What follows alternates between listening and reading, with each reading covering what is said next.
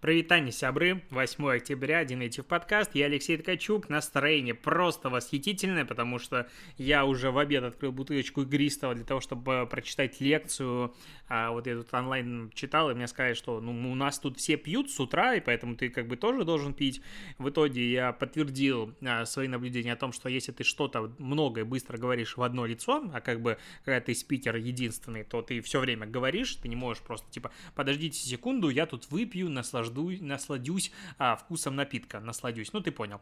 А, такого быть не может, поэтому ты делаешь глоточек в начале, и все, и глоточков больше никаких не делаешь, стоишь с бокалом наполненным дальше, но не пропадает же добру. Потом сидишь, работаешь и употребляешь. Настроение это улучшается, улыбаешься, и, короче, а, очень сложно себя заставить что-то все-таки а, полезное делать. Итак, что происходит у нас на рынке диджитала? Две новости про Apple. Первое, Apple не будет публиковать в App Store приложения, в которых нет функции удаления учетной записи. Ну и пускай, как бы не будет, не будет, это как раз-таки их борьба за приватность, за пользователей, они вообще молодцы. А с другой стороны, самая интересная новость-то этой недели, месяца, возможно, даже там целого года, короче, большая новость, приходит к нам из Нидерландов. И мне комфортнее называть Голландия, но будем говорить правильно, Нидерландов. Так вот, суд Нидерландов, который еще с 2019 года вел расследование относительно злоупотребления Apple доминирующим положением на местном рынке, вот так долго я прям проговорил, а, так вот, он встал на сторону, ну, скажем так, пользователя. Он признал, что компания Apple а, относительно своих правил оплаты приложений в App Store а, поступает не совсем корректно, и это не антиконкурентная, короче, практика, и потребовала от Apple изменить эту оплату. Если очень коротко пересказать, точнее, пересказать не коротко, но объяснить на русском языке, что же все-таки происходит. Я думаю, ты мой подкаст слушаешь именно из-за этого. А, что происходит? Практика, в которой приложения оплачиваются только через а, Apple Pay внутри App Store, а, ей приходит конец. То есть все-таки признаются это монополией. И вот недавняя новость о том, что Apple заработала на рынке мобильных игр больше, чем крупнейшие разработчики игр вместе взятые, это только как бы и подтверждает, а, что немножечко что-то происходит не так, и у компании, у пользователя должен быть выбор, каким образом все-таки оплачивать. Тут, разумеется, поднимается безумное просто количество вопросов относительно того, а что же является монополией, что является в данном случае платформой, что является сервисом. То есть, условно, не знаю, Авито, Циан. Это сервис или платформа? А, платформа, на которой должны быть разные варианты оплаты, или все-таки вот как бы а, сервис, который основная функция его такая заключается. И Xbox или PlayStation, должны ли быть там сторонние магазины приложений, или сторонние варианты оплаты, или нет. В Steam должны быть сторонние варианты оплаты или нет. То есть здесь впереди законодательства потребуется еще, конечно же, время, я думаю, не один год для того, чтобы нормализовать вот этот вот рынок, и в итоге мы будем жить в каком-то интересном а, мире, где будут сущности понятные, чем является сервис, по разным критериям это будет определяться, тогда будет у него разные требования относительно а, антимонопольного регулирования. Это очень интересно. По сути, то же самое произошло в Японии относительно недавно. В Корее а, такой же суд идет, ну, там, плюс-минус на то выходит в Америке, поэтому я думаю, что недолго осталось такому варианту единственного оплаты в магазине приложений, либо Apple сама пойдет навстречу, ну, либо она будет биться до последнего, и в итоге в каждой стране мира такая какая-то история пройдет, и будут сквозные законы. А, меня удивляет, что пользователи по-прежнему защищают Apple в данном случае, типа, ну, это же их компания все такое. Ну, это странно, потому что вот подобные расследования, они, по сути, и правила, они борются как раз-таки за нас с тобой. То есть я фанат Apple, меня тут все в Apple за последние несколько лет, я стал прям понимать смысл этой компании, и у меня много техники, то есть не только iPhone, а, но при этом я вот понимаю, что такие, ну, судебные постановления, они расширяют конкуренцию, и таким образом любая вид конкуренции, он ведет к улучшению продукта. Мы в любом случае выигрываем. Типа в какой-нибудь игрушечке Home Spaces, ты, я не знаю, там что, а, ну какие-нибудь алмазики, ты покупаешь, будет вариант купить а, двойным нажатием клавиши заблокировать за, не знаю, там 900 рублей, тысячу э, каких-нибудь алмазиков, или же, если тебе карту хочется вводить, за 700 рублей. Ну и выбирай, что тебе удобнее, так или так, типа одно другого не исключает. Будут такие варианты, варианты, и все мы выиграем. И это круто. А с другой стороны, что тут а, хочется еще поговорить, ну, тему монопольности про Телеграм. Удивительно, да? Короче, появились же на сайте Телеграма а, в разделе что там с переводами оболочек текстов и все остального появилось упоминание о рекламной сети, как она все-таки будет работать. Будут а, рекламные сообщения в крупных телеграм-каналах. Крупный телеграм-канал, есть ощущение, что вот мой основной телеграм-канал 100% под это дело подпадает, потому что в нем сколько там, я всегда забываю, 66 тысяч аудитории, а это как бы немало. Все-таки это много достаточно, и это, наверное, крупный канал, то есть в нем появится реклама самого телеграма. И мне уже интересно, что же там будет происходить. В итоге э, не будет внешних ссылок, то есть вся реклама будет вести трафик внутри Telegram. Понятно, почему это нужно Телеграму, тогда компании будут прокачивать своих ботов, а, инвестировать ресурсы на разработку именно внутри экосистемы, прокачивать свои Телеграм-каналы, и таким образом Телеграм выигрывает. А, будет какая-то жесткая система модерации, но а, как я понял, на старте, пока, опять же, подробностей до конца нет, и мы можем обсуждать только то, что видим, а автор телеграм-канала не может э, насильно включить, отключить рекламную систему у себя, он не может управлять рекламой, он не может ее согласовывать, отклонять, а в целом вся реклама будет, как я понял, э, весь ее таргетинг только по тематикам каналов, без как бы возможности выкупа аудитории по различным признакам, то есть вот типа э, условно каналы, тематики, маркетинг, вот здесь вот будет размещаться. А, трафик будет идти, соответственно, другие телеграм-каналы, а я, допустим, телеграм-каналы, в принципе, не рекламирую. А здесь, получается, мне насильно засовывают рекламу, которую я не приемлю, и самый прикол в том, что Telegram говорит, до тех пор, пока они не окупят свои затраты, они не будут делиться доходами с авторами каналов, а потом часть отчисления с такой вот рекламы будут отдавать создателям. Когда говорят часть, часть это значит меньше половины 100%. ну, как бы, а как по-другому? А, окей, это уже интересно. А, это первый пункт. Второй пункт, что пока вот типа не окупится, не будут ничего давать. Не окупится, эта история может быть очень долгосрочная, то есть это не день, не месяц, даже там не год. А если посмотреть, допустим, на финансовую отчетность того же Твиттера, который с 2006 года существует, он а, впервые был прибыльным в прошлом квартале, после пандемии, там, со всеми рекламами и так далее. До этого и реклама в нем не окупала никакие затраты, потому что в Телеграме нет возможности нормальной сегментации аудитории.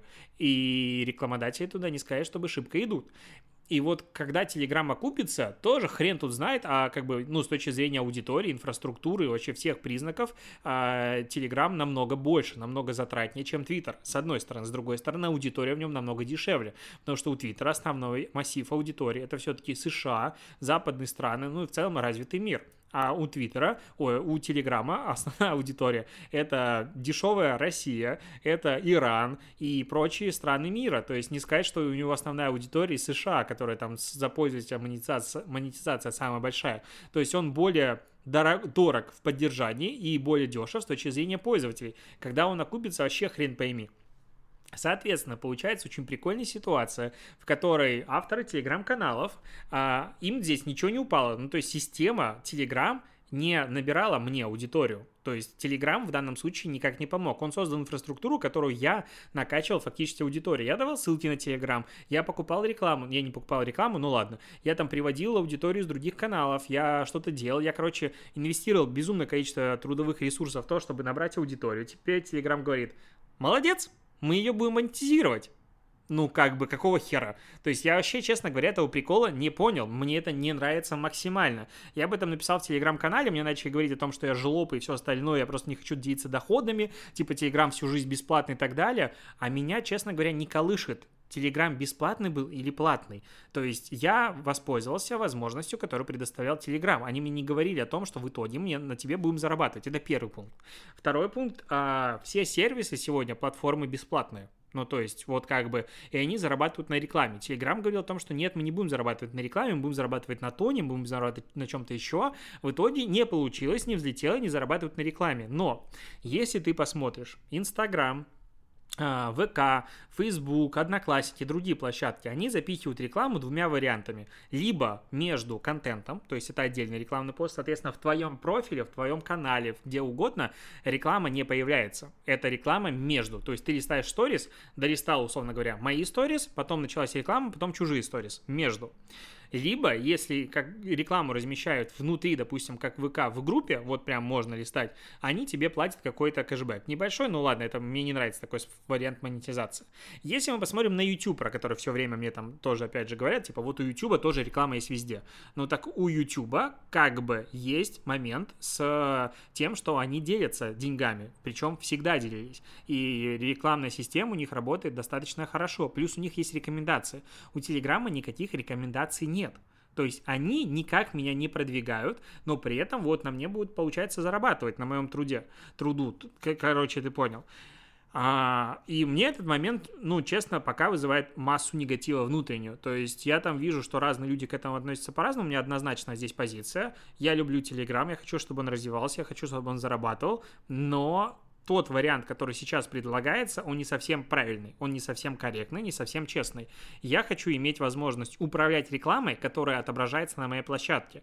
Канал — это моя площадка. Если вы хотите показывать рекламу между вкладками, успехов. Пожалуйста, вообще где угодно, всплывающие окна и так далее. Если реклама отображается рекламным сообщением в моем канале, это, по сути, ну, моя экосистема, я ей хочу управлять. Может быть, вы будете рекламировать моих конкурентов. То есть, к примеру, я там через месяц решаю перестать рекламировать любые курсы, потому что у меня есть свои и все. А тут ко мне будут приходить другие платформы и выкупать за условно бесценок аудиторию, набранную там 5 лет я веду почти телеграм-канал, э, аудиторию будут собирать таким образом и рекламироваться там, где я вообще не хочу.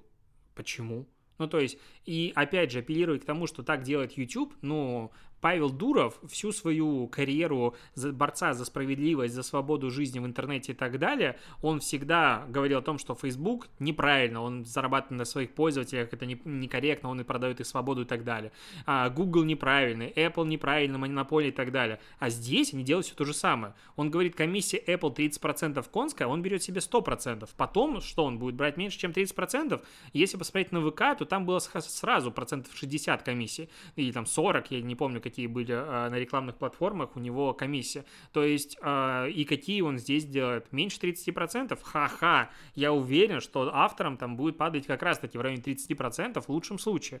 И вот здесь вот, получается, Дуров как бы может быть, я бы и не негативил так, но если ты, извините меня, последние там 10 лет создаешь из себя вот это вот вайп борца за справедливость и вообще все по-другому, интернет должен принадлежать пользователям, все остальное, а здесь поступаешь ровно так, как типа твои противники, ну как к этому относиться?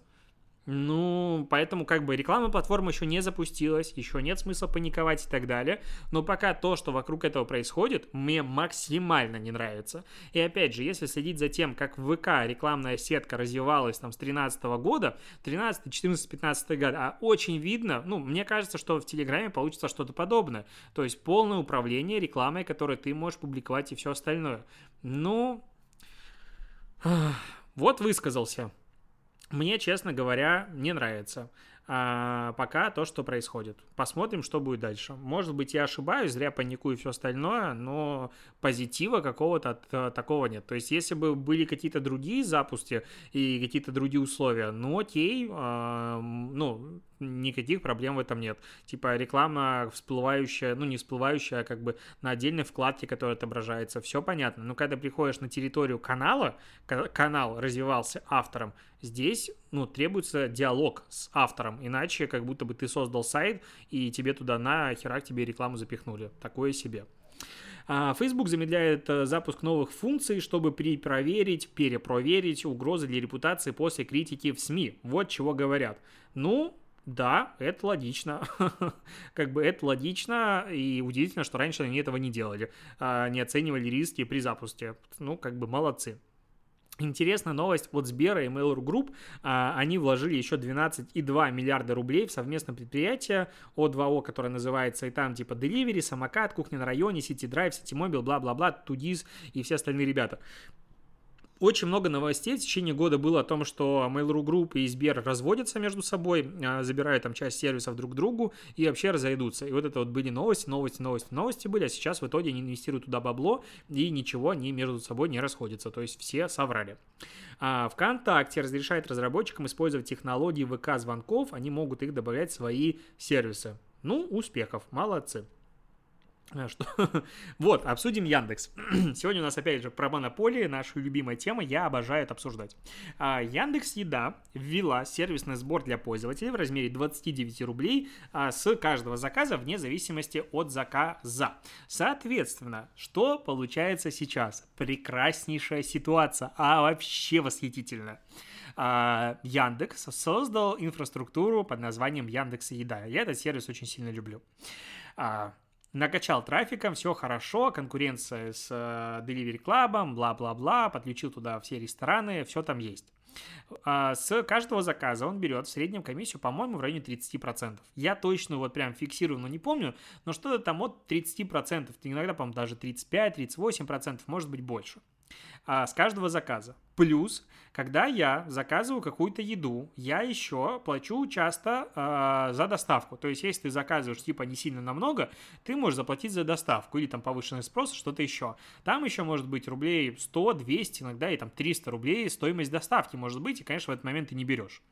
А, и еще сверху будет 29 рублей за работу сервиса. Плюс, что прекрасно, Яндекс же запустил еще рекламную сеть внутри Яндекс Еды, в которой берет тоже процент от а, стоимости заказа, и там что-то процентов 15-20, я вот, блин, точно не помню. Короче, там суммарная а, комиссия с заказа может быть процентов 60. И этого мало. Теперь еще сервисный сбор 29 рублей. А, я просто восхищен бизнес-моделью. То есть, а, ну, в целом, ощущение, что ресторан зарабатывает сильно меньше, чем Яндекс на доставке вот прям такое ощущение сейчас э, создается воспроизводится. Можно там сказать, не, не знаю, что там средняя стоимость заказа у Яндекс, не знаю, 500 рублей или что-нибудь такое, они еле там сводят концы с концами, нужны деньги на конкуренцию и так далее, но я вижу, что сейчас э, Яндекс и Delivery заняли монопольное положение на рынке, они сделали вот эти вот истории и свои кастомные доставки, по сути, э, практически все сервисы поубивали, ну и как бы все.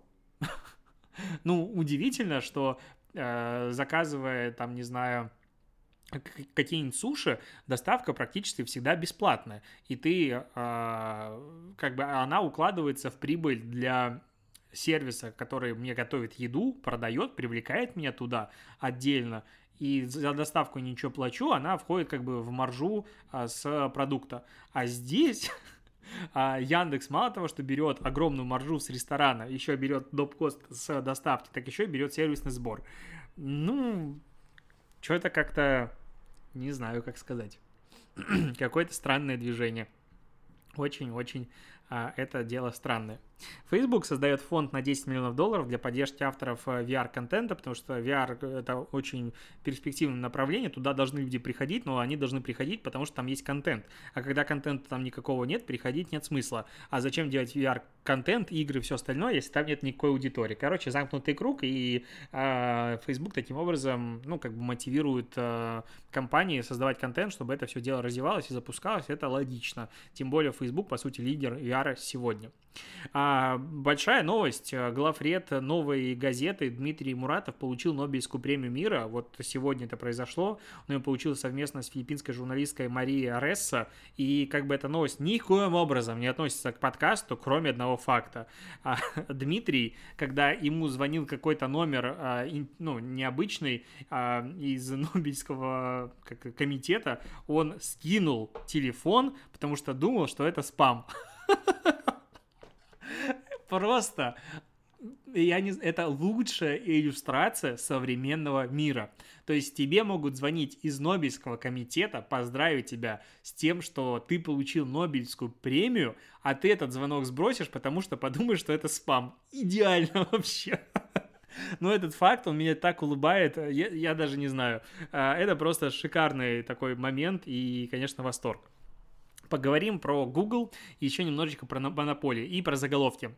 Также это просто заголовок «Манипуляция фактами безумная». Google запретит монетизировать контент, отрицающий изменения климата.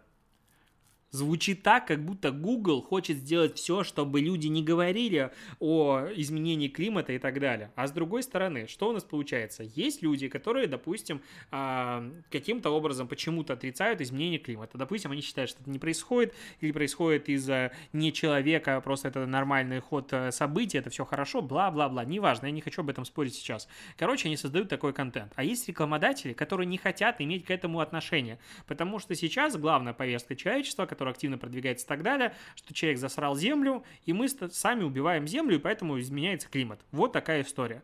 И если рекламодатель фигурирует в контенте, который эту повестку отрицает, он несет репутационные потери.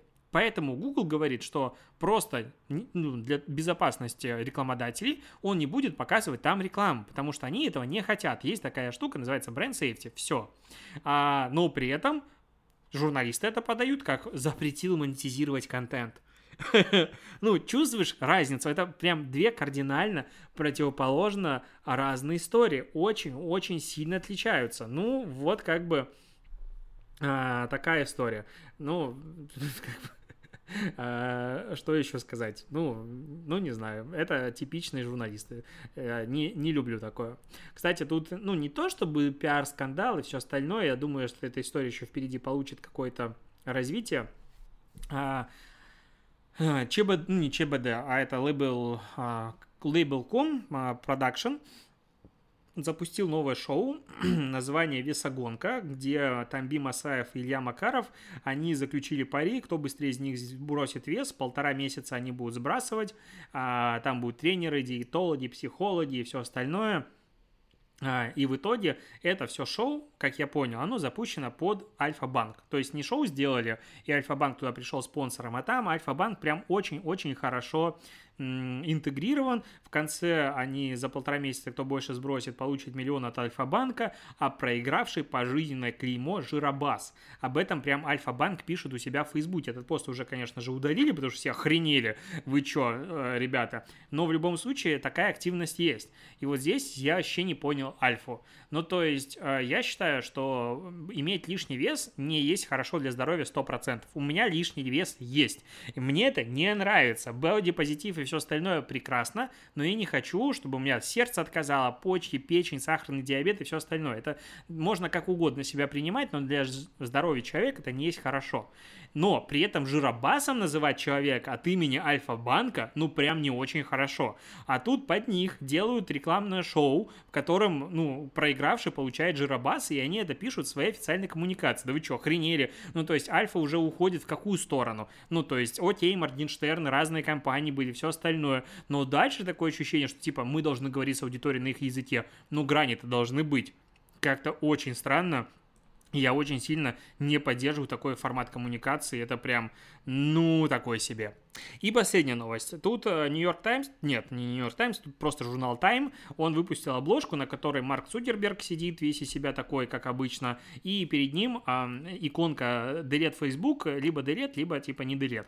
Э, ну, классическая из э, Apple, из айфоновского интерфейса э, такая иконка. Вот, и Time в данном случае говорит о том, что Facebook себя сам не починит, мы должны с этим что-то делать, здоровье детей и все остальное, и бла-бла-бла, и вечно это ничего о том, что Facebook это корпорация зла, она мешает человечеству, и бла-бла-бла.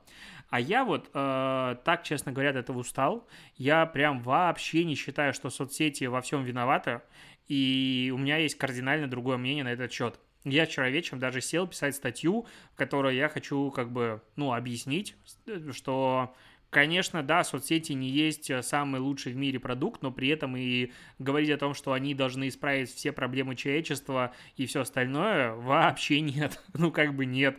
Расслоение общества соцсети не исправят, а расслоение общества, оно транслируется везде, даже типа ты идешь по улице, мимо проезжает Porsche, вот ты уже в депрессии, потому что кто-то едет на Porsche, а ты едешь на самокате, и, а ты хочешь ехать на Porsche. И то, что ты увидел это на улице или в сторис, а какая разница? Ну, как бы, вот, э, ну, много есть пунктов, я хочу про это написать, поговорить и, короче, делать такие колонки у себя в блоге, потому что давно э, хотел его в такую сторону трансформировать.